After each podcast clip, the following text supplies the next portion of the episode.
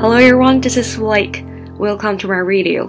It's Monday again. 又到了周一，为你读一首爱情的小诗。今天这一首诗有一点小小的悲伤，这是诗人为自己的老婆，或者准确的说前妻写的一首诗。在诗的结尾，他写下了这样的一段话。我们先来看结尾的这个部分。Written for and dedicated to my beautiful wife, who I now understand why. I wish both you and I could have known, but it was all for the best. It was all part of his plan. I'm sorry. Forgive me.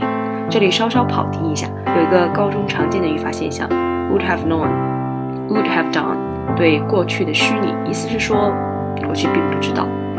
跑题回来哈，职业病突然跑出来。虽然当时年少无知。 但是 it was all for the best，一切都是最好的安排。It was part of his plan，这里的 his 指的是上帝，也是上帝的安排。I'm sorry, forgive me，我很抱歉，请原谅我。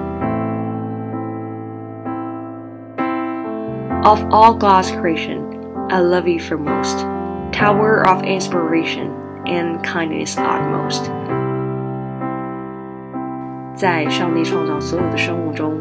我爱你至深，你才思如泉涌，性情至善。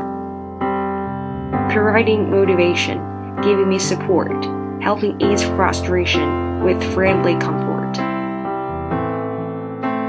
你给我前进的动力，你给我持续的支持，用轻轻的安抚抚平我挫败的情绪。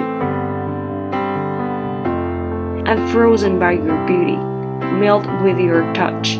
In your arms, I long to be. I love you so much. 我被你的美丽所震惊，为你的触碰所融化，想要躺在你的怀中，深深地爱着你。Even after many a year, the love of my life, you are the one I hold most dear. Blessed you are my wife. 今年逝去。 你依然是我的唯一，我唯一的爱。感谢，你是我的老婆。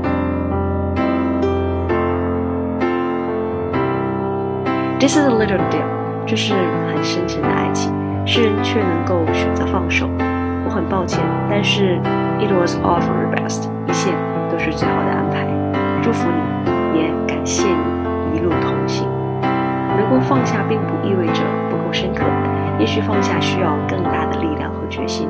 如果你自己也有纠结的事情，不妨多读一读这首诗。有任何问题可以留言跟我一起来讨论。By the way，今天的背景音乐来自于 Lady Gaga《Million Reasons》，大家感兴趣可以自行去搜索。So much for today, and bye for now. See you next Monday.